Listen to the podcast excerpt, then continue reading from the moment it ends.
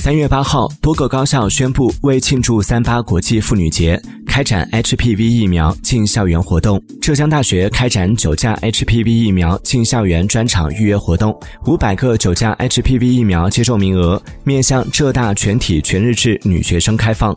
南京理工大学为全校女性师生引进三千份九价 HPV 疫苗，南京邮电大学则引进两千份九价 HPV 疫苗，面向全体在校女性师生开放。预约通道。